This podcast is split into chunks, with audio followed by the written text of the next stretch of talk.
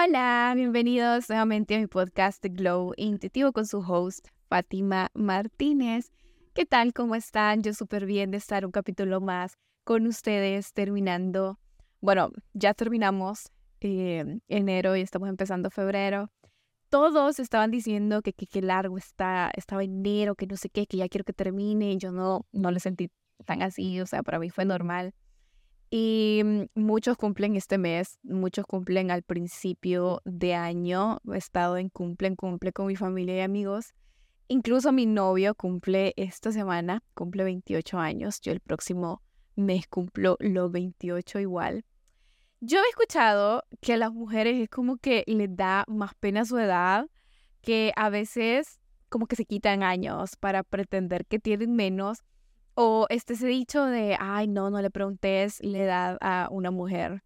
Yo honestamente nunca me he quitado años de los que tengo. No siento que tengo un problema actual con eso, ¿saben? O sea, incluso con las arrugas, no es algo que digamos que me quite el sueño. O no sé, como las canas, no siento que para mí sea un gran problema ahorita. ¿Ok? O sea, sí es como que a veces digo, ay, no, soy una señora, no entiendo muchas cosas que mis primitas entienden. O sea, me, me asusta en ese aspecto, pero no en el aspecto físico. Hasta ahora. Ok, hasta ahora.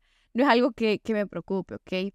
O sea, sí pienso que es bueno cuidarte la cara, bloqueador. Yo, como he dicho capítulos anteriores, yo me cuido mucho la cara, muchos productos de skincare. Pero no sé, llegar al punto como de inyectarte cosas innecesarias hasta el punto de, de, verte la cara rara con el afán de querer obligar prácticamente al cuerpo a que, no sé, como que no se te noten las imperfecciones como esos famosos de Hollywood. No sé, siento que es demasiado, ¿saben? O sea, creo que es bonito aceptar tu edad, tu cuerpo. Es un proceso pues prácticamente natural de tu vida.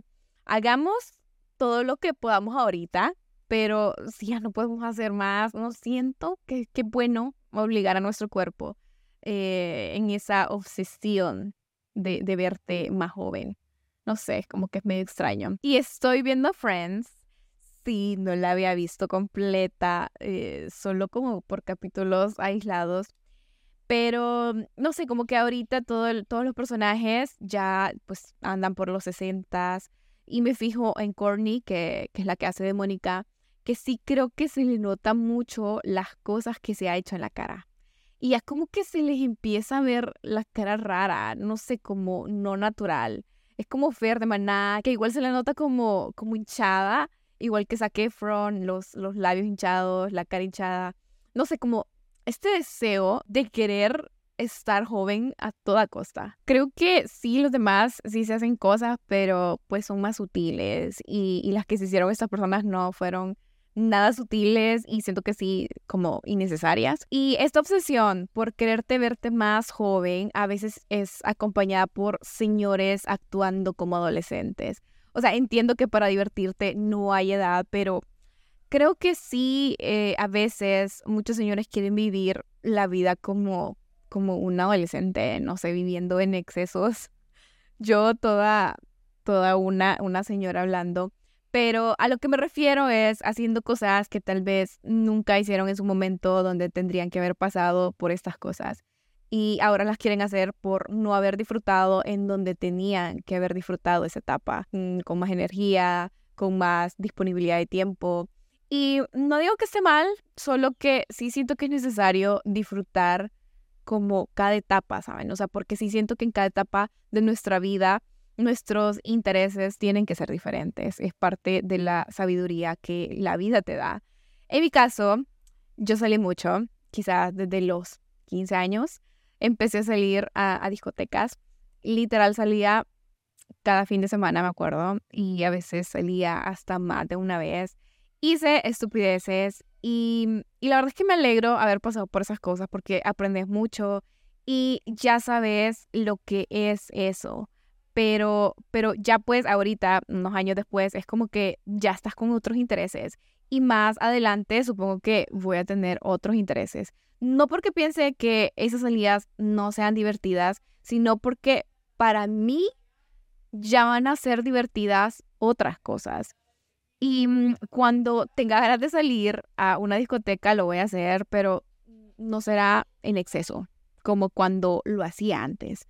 Porque, no sé, como que ya no, ya no me interesa, ya no me llama la atención, no, no me agrada. Es como los cumples, sí, celebré mis cumples en discotecas, pero ahorita sí ya tengo macanitas de, no sé, celebrarlo en un picnic, pintar tablas de queso, vinito o, o más una cena. Siento que disfrutaría más de algo así, ¿saben? Y, y creo que esta idea de que ya se te pasó la vida, que ya estás señora, que ya la belleza se te va a ir, que ya vas en decadencia, bla, bla, bla. Entonces, como que me genera un montón de disonancia, porque honestamente yo sí me emocionó en, en pensar en la Fátima del futuro, más allá de lo material eh, o de lo físico, me emocionó de la sabiduría que esa mujer va a tener por todas las experiencias que ha vivido en, en estos años que vienen. Y a mí me encanta abrazar esta idea de que las mujeres dejemos de pensar en, ah, es que se me va la belleza física y empezar a pensar, pero es que viene una belleza más profunda, más significativa, la sabiduría que solo una mujer de esa edad va a poder tener.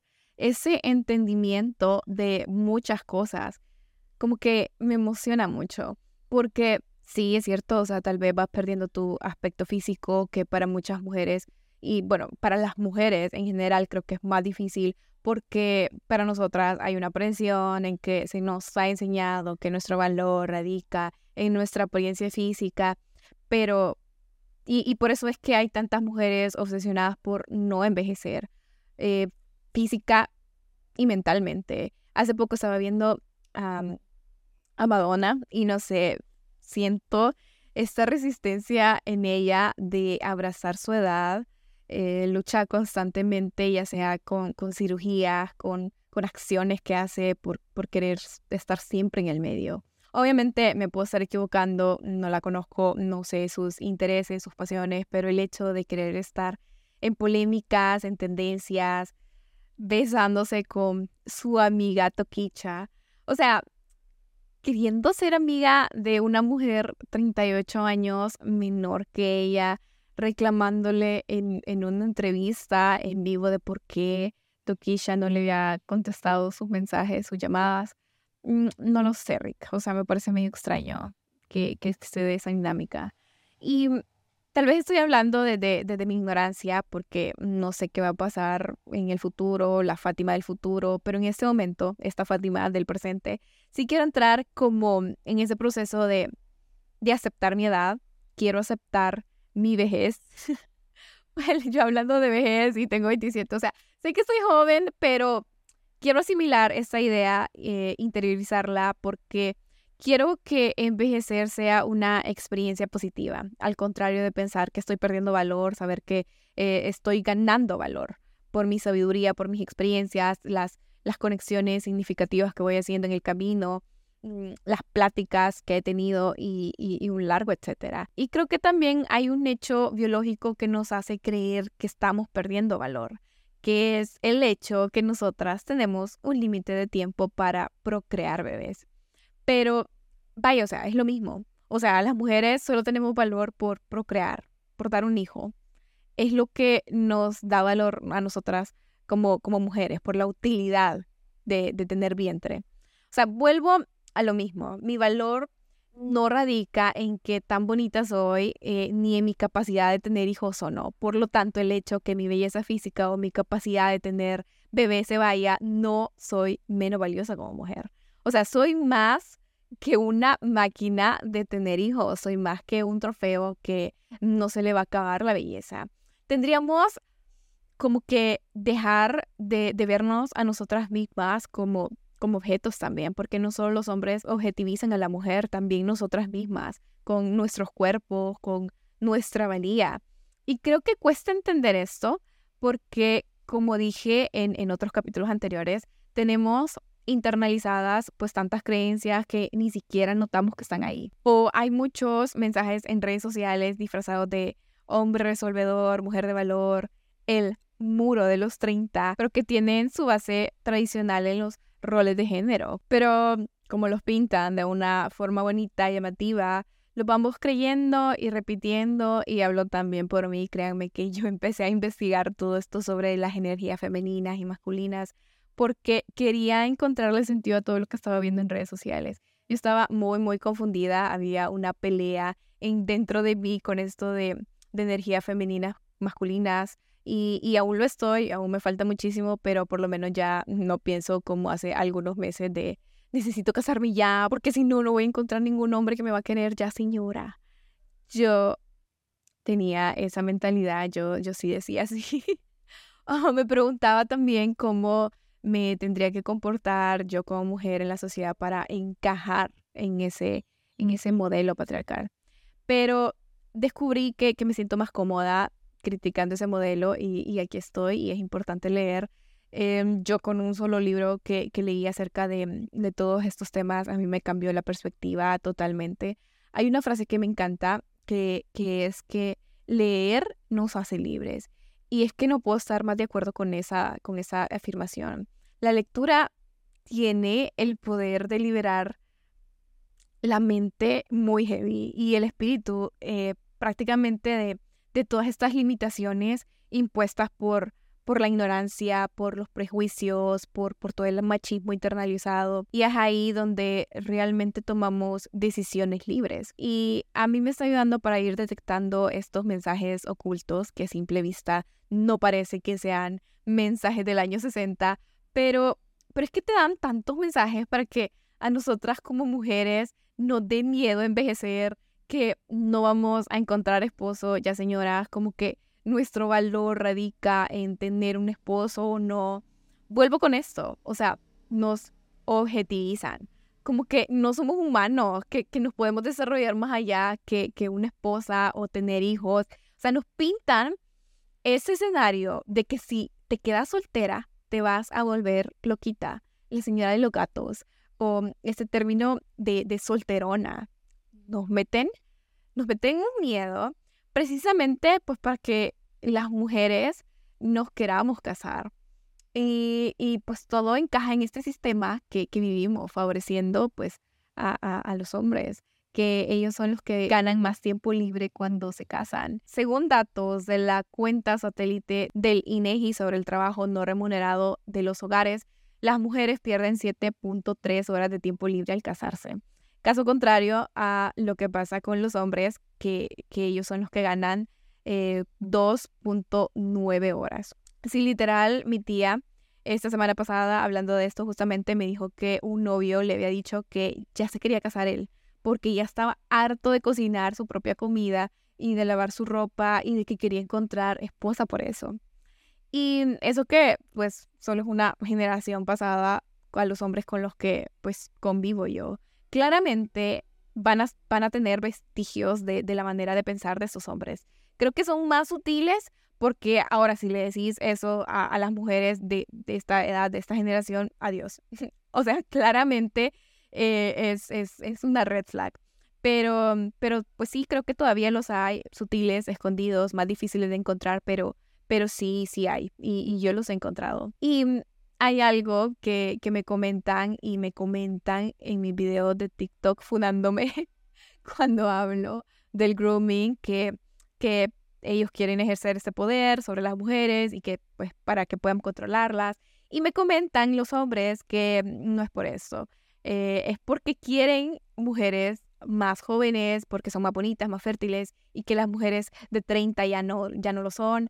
Ok, uno, creo que probablemente tienen tan naturalizado el tener poder sobre su pareja que ni siquiera se dan cuenta de, la verdadera razón de por qué ellos ejercen grooming. Dos, es que igual tu justificación sigue estando criticable porque la seguí viendo como un objeto de consumo, porque la mujer mmm, solo tiene mm, su valor por su apariencia física, que solo tiene valor por su capacidad de tener hijos. Si la vieras como un igual, como una persona, vieras más que eso, su personalidad, su inteligencia, su sabiduría, su persona. Es como, tengo un amigo que justamente estábamos hablando de esto y me dijo, no entiendo a estos hombres que eligen mujeres universitarias ya estando pues de 30 años. O sea, ¿de qué hablarán? Esta es una conclusión lógica que llegaría un hombre que no objetiviza a las mujeres. Él entendió que nosotras podemos tener conversaciones interesantes, que podemos aportar sabiduría, que razonamos y que esto es de acuerdo a los años. Y este justamente es el razonamiento que nosotras las mujeres tenemos. Por eso es que nosotras usualmente no buscamos eh, menores porque los tratamos como seres humanos que pueden ofrecer más que el aspecto físico y entendemos que el físico no es lo más importante, no es lo más valioso, porque sabemos que la comprensión del mundo a mis 27 años no va a ser igual que eh, a la de un hombre que acaba de cumplir 18 años.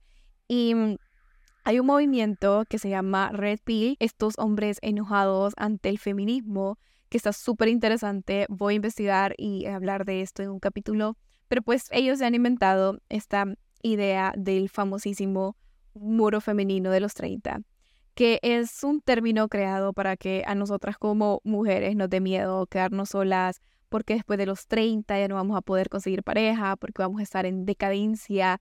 Entonces, antes de los 30 tenemos que bajar los estándares, ni modo, porque tenemos demasiados estándares altos. Y si no lo bajamos, no nos vamos a quedar pues prácticamente sin el premio de tener un esposo. Y efectivamente, pues hay muchos hombres que puede que les dejemos de interesar uh, después de los 30, pues por esta misma cosificación hacia, hacia, hacia la mujer, que pues son hombres que le atribuyen el valor de una mujer solo de acuerdo a su apariencia o su uso. Ojalá, eh, en serio, que de alguna forma poco a poco esto vaya cambiando pero por el momento, pues creo que es un buen filtro el hecho de pasar cierta edad, porque ya te vas deshaciendo de esos hombres que pues solo ya sabes cuál es su interés. Y mm, yo vi un video de TikTok que un hombre le preguntaba a, una mujer de qué edad ella creía que em, la mujer es más atractiva para, para los hombres. Se lo voy a poner acá si lo encuentro. ¿A qué edad tú crees que las mujeres son más atractivas para los hombres? Yo creo que entre los 26 y los 39, 40 por ahí. Es decir, ¿tú piensas que las mujeres de 40 años son más atractivas para los hombres que las de 20? Sí, depende del hombre, pero claramente sí. ¿Por qué crees que se da eso? Porque tienen más experiencia. Me da risa que todavía él le pregunta para reafirmar, ¿tú piensas que las mujeres de 40 son más atractivas que las de 20 para los hombres? Sea, como que súper sorprendido que ella piense esto y, ella le dice sí, porque ellas tienen más experiencia. O sea, me parece súper interesante de, de que ella aplicó la forma en que ella escogería a sus parejas. El hecho de decir tienen más experiencia, mm, refiriéndose a que tal vez son más interesantes, alejado prácticamente de, de, de, la forma en que los hombres escogerían a la mujer no, no porque sean interesantes, sino pues por su físico. Sí creo que hombres y mujeres escogemos parejas por diferentes motivos y nuevamente, perdón se aburro en serio, pero mm, vivimos en una sociedad patriarcal en donde pues afecta todos nuestros vínculos con, con, hombres y todos nuestros vínculos con mujeres. Eh, la manera en que pensamos obviamente también va a afectar la manera en que escogemos parejas este machismo internalizado, ya sea en hombres, ya sea en mujeres, se va a ver reflejado también en, los motivos de por qué escogemos las parejas que escogemos.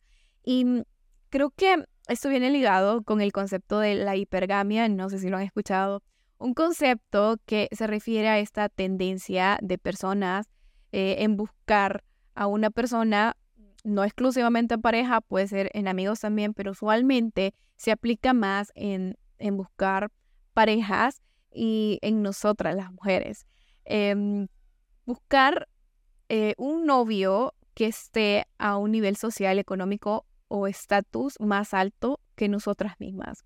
O sea, esta búsqueda de una pareja que tenga cualidades superiores a las nuestras. Está en debate si es una tendencia natural que ha sido moldeada por la evolución o un fenómeno social influenciado por factores culturales y económicos. Yo personalmente me inclino más que esto se da más por factores culturales y económicos y específicamente en esta hipergamia femenina, el hecho de que muchas mujeres se han visto en esa necesidad de escoger hombres con más alto estatus económico que, que ella, porque pues históricamente hemos tenido esa necesidad de supervivencia ya que son los hombres quienes ocupan puestos de poder. Eh, también están las desigualdades entre hombres y mujeres en, el acceso a la educación, el empleo, eh, los salarios. Para mí, prácticamente es una consecuencia de las desigualdades de género y, las presiones sociales impuestas por, por este mismo sistema patriarcal. Al igual que la forma en que los hombres escogen sus parejas también, eh, porque las escogen jóvenes y bonitas, por el, por el mismo control y dominio que, que puedan ejercer en ellas siendo más jóvenes, que el propio patriarcado te exige estas dinámicas de poder, ideales de juventud y belleza femenina, la objetivización de, de la mujer misma, las expectativas de la sociedad, que se asocia el éxito masculino con la capacidad de atraer y mantener parejas jóvenes y atractivas, que si no tenés una mujer joven o atractiva, no sos exitoso. Tanto la manera de escoger esposa o esposo o novio o novia, desde estas dos perspectivas se están objetivizando. Se reduce a una mera transacción, como ya lo dije en otro capítulo anterior, el hombre se ve como billetera y la mujer como un objeto tipo trofeo. Y es que el patriarcado afecta a los hombres y a las mujeres por igual. Y mientras este tipo de pensamientos no se vayan quitando, eh, para las mujeres el envejecer siempre va a suponer una pérdida de valor, lo cual está tan alejadísimo de la realidad. Pero creo que también empieza por, por uno mismo, por una misma, el dejar de pensar que hay un muro que estamos dejando de ser valiosas, porque como ya lo mencioné, nuestro valor no radica en esas cosas. Abracemos el hecho de cumplir años, de, de envejecer.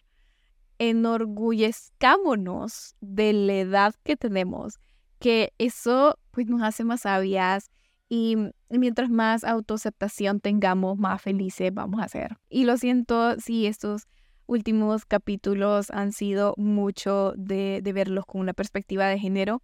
Eh, honestamente, es lo que estoy leyendo ahorita y es lo que, no sé, como que me siento más en la disposición, me siento, me siento, quiero hablar de estos temas, o sea, como ya lo dije en capítulos anteriores, em, honestamente sí quiero como hablar de lo que me nace, de lo que tengo ganas.